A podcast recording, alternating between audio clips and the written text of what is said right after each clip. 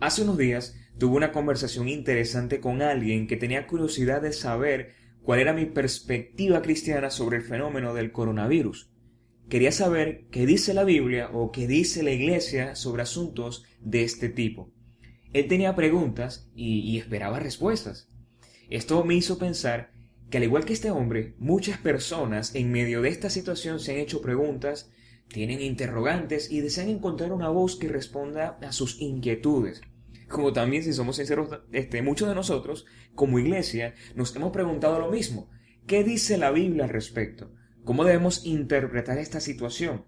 Y también, muchas personas que, que quizás no comparten nuestra fe cristiana se están acercando a nosotros con interrogantes y debemos estar preparados para presentar respuestas de la razón de nuestra esperanza. Pensando en las interrogantes, Aproveché y envié un mensaje de texto a todos los hermanos de la iglesia para que me compartieran cuáles han sido sus interrogantes, como también las preguntas que han escuchado o que otros quizás le han hecho. Preguntas como ¿Saldremos de esto? ¿Cuánto durará? ¿Qué haremos cuando se nos acabe el dinero, cuando se nos acabe la comida? ¿Cómo nos reinventaremos para seguir adelante? ¿Y si me contagian, qué debo hacer? ¿A quién iré? ¿Hay alguien detrás de todo esto? Cómo poder ayudar a los necesitados, o cuál debe ser mi actitud en medio de esta situación. ¿Por qué vivimos estas cosas? ¿Será un juicio de Dios? ¿Será obra del diablo? ¿Serán los últimos tiempos? Y lo más importante, ¿qué dice la Biblia al respecto? Y pensando en estas interrogantes me di cuenta de que hay cosas que no tenemos respuestas que son misterios de Dios, son asuntos de Dios que Él no las ha revelado, no lo reveló, pero que hay asuntos que con el tiempo, con el pasar del tiempo, se pueden ir descubriendo o entendiendo. Pero también hay asuntos que sí podemos interpretarlos a la luz de la Biblia y de esa forma darnos una respuesta que produzca certeza y fe en aquellos que tienen interrogantes. Y esa es mi intención hoy, tratar de interpretar a la luz de la Biblia estas situaciones de la forma más honesta posible. Lo primero que debemos hacer para poder interpretar correctamente estas situaciones que estamos viviendo a nivel mundial es abrir nuestras mentes, abrir nuestro corazón, pero también abrir nuestras Biblias y escudriñar. Haciendo esto, nos daremos cuenta de que en primer lugar, número uno, la humanidad desde sus inicios ha tenido que lidiar con diversas crisis. Entiéndase crisis acá hambruna, pestilencias, enfermedades, guerras y dificultades. Y esto de verdad no es nada nuevo en la historia de la humanidad. Como diría el sabio Salomón, no hay nada nuevo debajo del sol. Cuando damos un recorrido por la Biblia, nos vamos a dar cuenta de que personajes como Abraham, como Isaac, como Jacob tuvieron que transitar en algún momento por algún tipo de crisis. Lo vemos también en el tiempo de José, con la hambruna que sacudió al mundo, lo vemos en los días de Moisés con las plagas en Egipto. En los tiempos del rey David incluso hubo un momento de enfermedad por causa de la desobediencia del pueblo. En los tiempos de, los jueces también puede ser. En los tiempos de los profetas como Elías, como Eliseo, el pueblo de Dios tuvo que pasar por necesidad y todo tipo de dificultades. Pero no nos quedamos allí, también podemos verlo en el tiempo de los profetas, profetas mayores como Isaías, Jeremías, Ezequiel o profetas menores como Ageo, donde el pueblo de Dios experimentó hambre, desnudez, guerras, conflictos, incluso fueron conquistados por pueblos extranjeros. No solo en el Antiguo Testamento, también lo podemos ver en los tiempos de Jesús. Israel estaba pasando gran necesidad había muchas enfermedades y una de las más graves era la lepra, considerada un, estigma donde se consideraba que esta enfermedad era castigo de Dios por los pecados. Ahora, no solamente la Biblia nos cuenta esto, sino que la misma historia universal nos recuerda que la humanidad ha tenido que enfrentarse por diversas crisis. ¿Qué les parece? Por ejemplo, la peste negra en la Edad Media que acabó con millones de personas, la viruela, otros millones de personas, la pandemia del cólera, la gripe española, la polio, la difteria, la epidemia SARS, el H1N1, el brote del ébola, el Zika y ahora el coronavirus, conocido mejor como el COVID-19. Y es que la humanidad ha tenido que transitar por un sinfín de cosas. Muchas han sido superadas. Otras se han creado vacunas, se tomaron las acciones pertinentes y se ha buscado la forma de controlarlas. Y esto nos enseña que las crisis no son permanentes y que siempre las hemos superado con la ayuda de Dios y nos han dejado mucho aprendizaje. Número 2. No todo el tiempo Dios es el creador de las crisis. Una de las cosas que la Biblia nos enseña es que Dios es soberano. Y como Dios soberano, Él tiene control de todas las cosas y nada se escapa de sus manos. Eso es lo que Jesús una vez intentó explicarle a sus discípulos en Mateo 10:29 cuando Jesús les dijo, ni aun un ave del cielo cae a tierra si no es por la voluntad de Dios. Pero hay veces donde Dios suelta y permite. Y esto no significa que Dios es indiferente, que se hace la vista gorda en ciertas situaciones. El asunto es que dentro de la soberanía de Dios descubrimos la voluntad de Dios. Muchas veces su voluntad es directa o indirecta, intencional o permisiva. Es decir, hay cosas que Dios hace y hay cosas que Él permite y aún así su voluntad y su soberanía no son alteradas. Cuando hablamos de voluntad permisiva de Dios, me refiero a aquellas cosas que Dios permite que sucedan como consecuencia de las malas acciones del hombre. Miren, muchos de los dramas, de los dramas de la humanidad, las catástrofes naturales, el sufrimiento, las pestes, el hambre, viene como resultado de las marcas del pecado por la caída en el Génesis. Eso lo tenemos que recordar muy bien y la Biblia nos lo recuerda y lo afirma. Las guerras, las contaminaciones, las crisis sanitarias, incluso los problemas políticos, económicos, son producto de la ignorancia, de la negligencia y las malas acciones del hombre por causa del pecado. Tenemos que recordar que estamos en un mundo caído, marcado por el pecado. Y pensando en esto, escuché en estos días que alguien decía, Dios no puede existir, porque como un Dios que ama puede permitir el hambre en este mundo? Otra persona al escucharlo le respondió, entonces los seres humanos tampoco existen, porque con el dinero invertido en armamento a nivel global es suficiente para erradicar el hambre en este mundo. ¿De quién es la responsabilidad? ¿A quién dejó Dios a cargo para administrar este mundo? Por otro lado, cuando hablamos ahora de la voluntad de Dios intencional, me refiero a aquellas cosas que Dios desarrolla por una razón y con un propósito. Vimos que la voluntad de Dios permisiva es que Dios permite, Dios suelta y el hombre toma decisiones, para bien o para mal. Pero la voluntad intencional de Dios es aquellas cosas que Dios hace por alguna razón o algún propósito. Y la Biblia nos revela maneras y las razones en cómo Dios muchas veces actuó y usó la crisis por un propósito o por alguna razón. En primer lugar, muchas veces Dios utilizó la crisis, la dificultad, la enfermedad, la pobreza, las dificultades de la humanidad por juicio por el pecado y para llamar al arrepentimiento. En Jeremías capítulo 24 versículo 10, el profeta Jeremías nos presenta un caso donde vino palabra a él para hablarle a un rey llamado Sedequías. Este rey era el rey de Judá y por lo que el contexto nos dice, este rey no estaba haciendo las cosas correctas.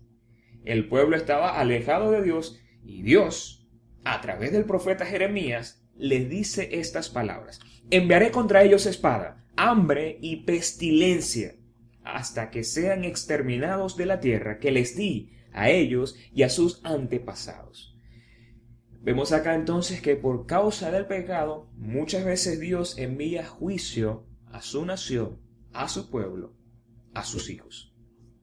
Pero no solamente lo vemos en Jeremías, sino que un dato interesante que podemos ver sobre todo en el Antiguo Testamento es que cuando Dios hace juicio también da una invitación a ponerse a cuenta con Él, una invitación a arrepentirse desde lo más profundo del corazón.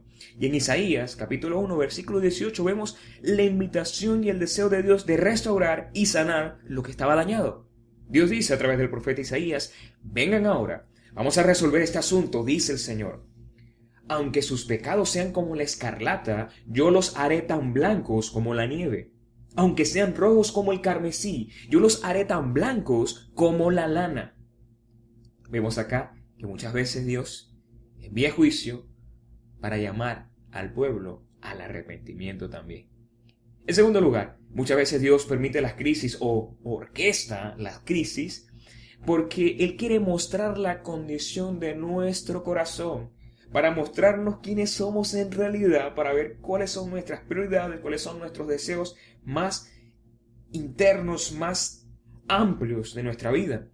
Muchas veces Dios genera situaciones duras para mostrar qué hay en nosotros, a dónde está apuntando nuestra vista y nuestro corazón. Y también Dios permite las crisis para enseñarnos a depender de Él. Esto lo vemos en Deuteronomio capítulo 8, versículo 2 y 3, cuando Dios le dice a su pueblo a través de Moisés, recuerda que durante 40 años el Señor tu Dios te llevó por todo el camino del desierto y te humilló y te puso a prueba para conocer lo que había en tu corazón. ¿Qué te parece? Dios utilizó esta dificultad, este proceso de desierto, donde Dios lo humilló con un propósito y este es conocer lo que había en tu corazón, mostrarnos en realidad qué hay dentro de nosotros. Y tenemos que reconocer que cuando Dios hace el examen, muchas veces nos, damos cuenta y descubrimos que dentro hay cosas que no están nada bien. Pero sigamos leyendo.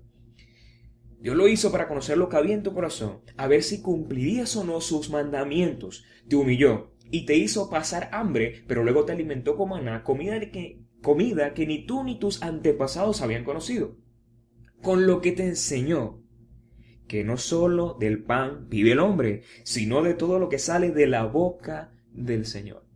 Vemos acá que Dios utiliza las dificultades, los desiertos de la vida, para mostrar qué hay aquí adentro, pero también para enseñarnos a depender de Él, que sólo del pan vive el hombre, no, sino es de la palabra que sale de la boca del Señor. En tercer lugar, también hay ocasiones que la Biblia nos muestra que Dios desarrolla situaciones tensas para despertar a su iglesia. En Hechos capítulo 8 parece interesante esta historia porque cuando empezamos a leer el libro de los Hechos, empezamos a ver que la iglesia empieza a florecer, empieza a crecer, hay crecimiento, hay multiplicación, hay conversión, hay bautismos, la iglesia está avanzando, tienen en común todas las cosas, perseveran en la fe, en la doctrina de los apóstoles, todo iba bien, pero en el capítulo 8 hay un cambio, y es que al parecer la iglesia no entendía que Dios tenía un plan aún mayor. Dios quería llevar a la iglesia a un nuevo nivel y para poder lograrlo, Dios utilizó las dificultades. Y en este caso específico, Dios utilizó las persecuciones. Pero vamos a leer Hechos capítulo 8, versículos 3 y 4. Dice, Saulo, por su parte, causaba estragos en la iglesia, entrando de casa en casa, arrastraba a hombres y mujeres y los metía en la cárcel. Los que se habían dispersado, es decir, los cristianos que estaban huyendo, predicaban la palabra de Dios por donde quiera que iban. Qué interesante es ver que Dios hay momentos donde utiliza la crisis para despertar a su iglesia al evangelismo no solamente para despertar a la iglesia al evangelismo, sino que también utiliza las dificultades para despertar a la iglesia a la solidaridad. Hay otro caso, ya no en el capítulo 8 de Hechos, sino en el capítulo 11, la, historia de Hechos nos dice que hubo un momento donde un hombre llamado Agabo, Dios le habló y le dijo que vendrían momentos de hambruna y la iglesia necesitaba estar acorde a los tiempos que le iba a corresponder. Pero vamos a leerlo mejor. Hechos 11 del 28 al 30 dice, uno de ellos, llamado Agabo, este era un profeta, se puso de pie y predijo que por medio del Espíritu que iba a haber una gran hambre en todo el mundo, lo cual sucedió durante el reinado de Claudio. Agregó algo adicional. Esto fue entre, los, entre el año 45 y 50 después de Cristo. Seguimos leyendo. Entonces, decidieron que cada uno de los discípulos, según los recursos de cada cual, enviaría ayuda a los hermanos que vivían en Judea. Eso se llama solidaridad. Seguimos leyendo. Así lo hicieron, mandando su ofrenda a los ancianos por medio de Bernabé y de Saulo. Hay veces donde Dios utiliza las dificultades para animar a su iglesia a despertar en el evangelismo, a amplificar el esfuerzo, a seguir avanzando, pero también para enseñarnos a ser solidarios. Qué bueno es también ver que Dios, aún de las dificultades, saca un propósito glorioso. Pero sigamos hablando de esto. En cuarto lugar, Dios utiliza las crisis, las dificultades, las enfermedades y las pestes también para forjar el carácter de Jesús en nosotros.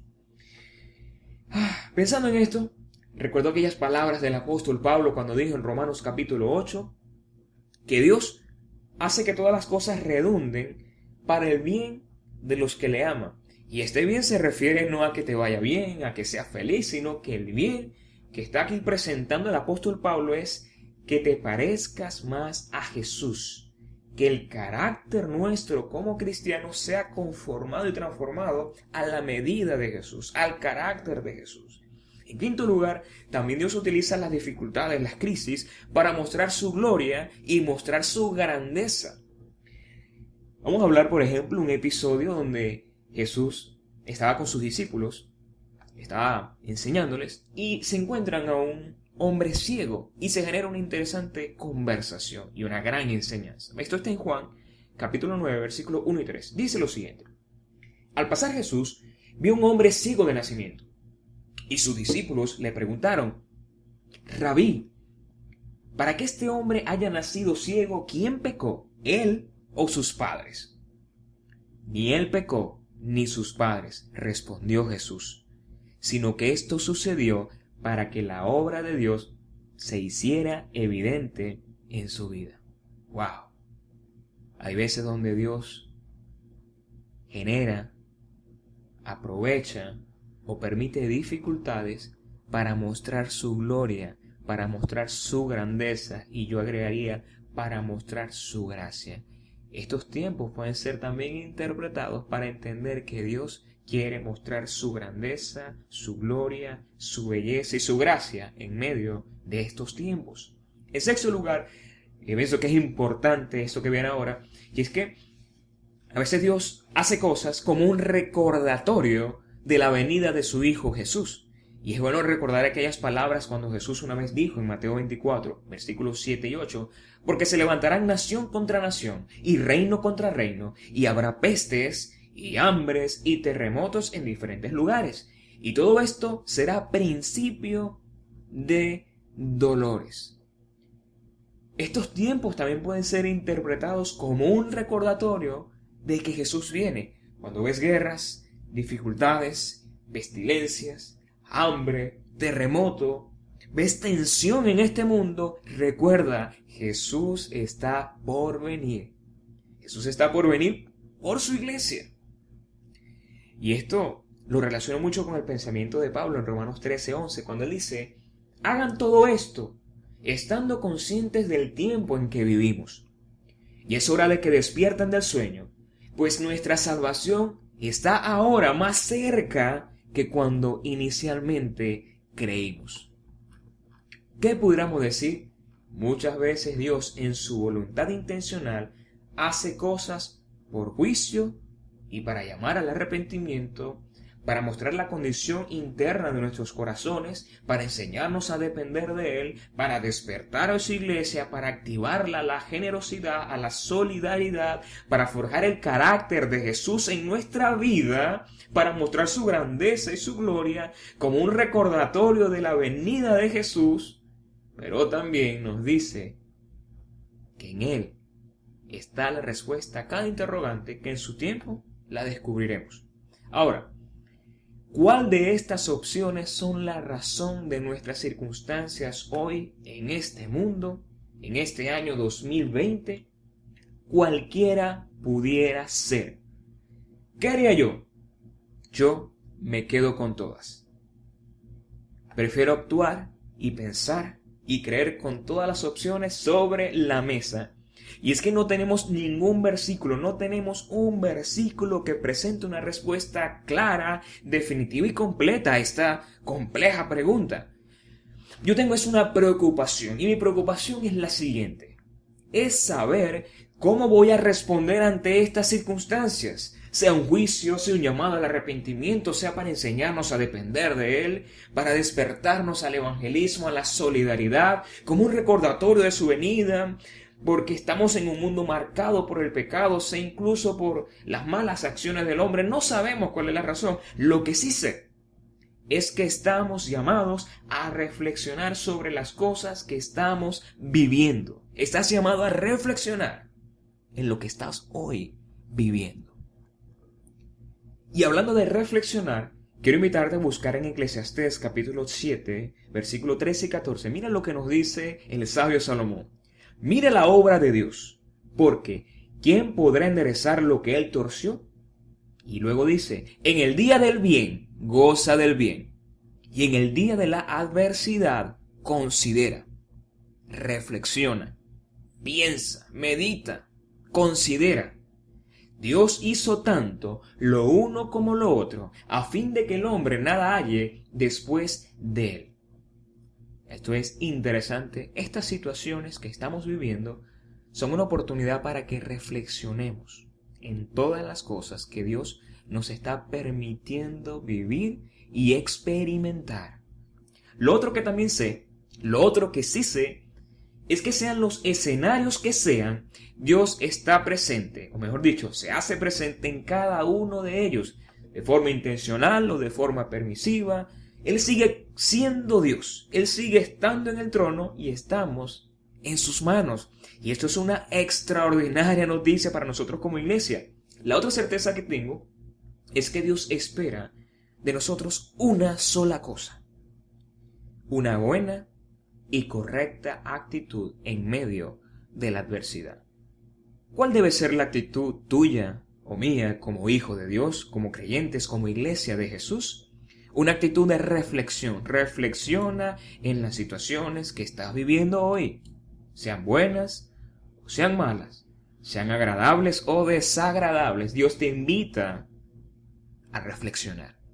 Lo segundo es, la otra actitud que Dios espera de nosotros es que, por muy dura que sea la situación, por muy amenazante que sea la tormenta, estamos llamados a seguir confiando y descansando en los brazos de Jesús. Estamos llamados también a aprender, como el apóstol Pablo y el profeta Habacuc, a alegrarnos en el Señor en cualquiera que sea nuestra situación. Los profetas en el Antiguo Testamento pasaron calamidades y Habacuc dice, con todo eso me alegraré en el Señor. Pero no solamente los profetas del Antiguo Testamento, sino que todo seguidor de Jesús, los apóstoles, los discípulos, los hombres de Dios, tuvieron que aprender, como una vez dijo el apóstol Pablo en Filipenses 4, he aprendido, he aprendido a contentarme en cualquiera que sea mi situación. También estamos llamados, amados, a aprender a desarrollar una capacidad de interpretar nuestro contexto, a ver las cosas desde la perspectiva paulina cuando él dijo, este, cuando Pablo dijo que a los hijos de Dios todas las cosas le ayudan a bien. El pensamiento de Pablo era que las cosas complejas, difíciles, que a veces pueden ser injustas, pueden ser incómodas, Dios las utiliza para el bien de los cristianos, para el bien de su obra, para el bien de sus proyectos. Y cuando, por ejemplo, tú lees en Filipenses, donde Pablo expresa su sensación cuando estuvo preso, él decía que en medio de las dificultades, más bien Dios utilizó eso para que la palabra de Dios avanzara. Porque la palabra de Dios no está presa. Y eso tenemos que siempre recordarlo. También creo que estamos llamados a empezar a ver la crisis, la dificultad y esto que estamos viviendo como una oportunidad que Dios nos está dando. Oportunidad para buscar de Dios, para nutrirnos en su palabra, para llenarnos de Él, para aprender a interpretar nuestro contexto a la luz de la Biblia, para edificar nuestro hogar, para fortalecer a nuestros familiares, para experimentar al Dios que consuela, el Dios que fortalece y sostiene para ser solidarios, para hablar de Jesús, para orar unos por otros, para compartir nuestra esperanza en Jesús. Como escuché en estas semanas, que nosotros como creyentes, en estos tiempos, necesitamos hacer una teología de las oportunidades, tenemos que hacer teología de la compasión y en vez de estar buscando este, descifrar las complejas cosas que tienen que ver con la voluntad de Dios, que hay asuntos que, que se escapan de, tus, de nuestras manos y que no tenemos acceso, yo creo que lo importante acá es ser la respuesta de Dios a un mundo con grandes interrogantes. La gente hoy día necesita de Dios, la gente necesita de Jesús y es lamentable lo que estamos viviendo como, este, como nación, en este mundo también, de que muchas personas se están muriendo, pero hay algo más allá de esta situación que estamos viviendo y es que muchos se están yendo sin conocer a Dios, sin conocer a Jesús, sin hacer de Cristo el Señor y Salvador de sus vidas. Y nosotros como iglesia estamos llamados aún en este tiempo recordar aquellas palabras del apóstol Pablo cuando dijo en Efesios 5, aprovechando bien el tiempo, porque los días son malos. Hoy Dios te da la oportunidad de reflexionar en todo lo que Él nos ha dado. Pero también Dios nos está dando la oportunidad de hacer algo provechoso con todos los recursos que Él nos ha otorgado.